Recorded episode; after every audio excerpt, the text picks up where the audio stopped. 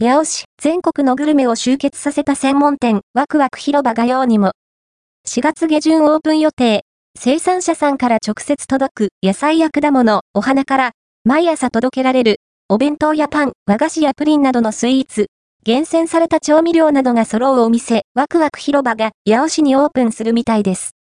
画像は、イメージです。ワクワク広場は、北海道から鹿児島までチェーン展開していて、地域を結ぶ直売広場をコンセプトに、生産者さんとお客様を結ぶ役割を担った経営をしています。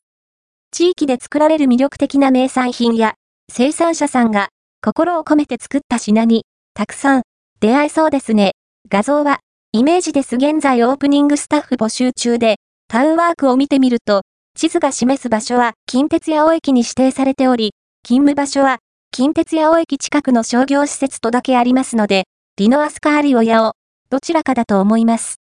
2024年4月下旬、オープンとあります。さて、どちらの施設にオープンするんでしょうか？続報がわかり次第、お伝えしたいと思います。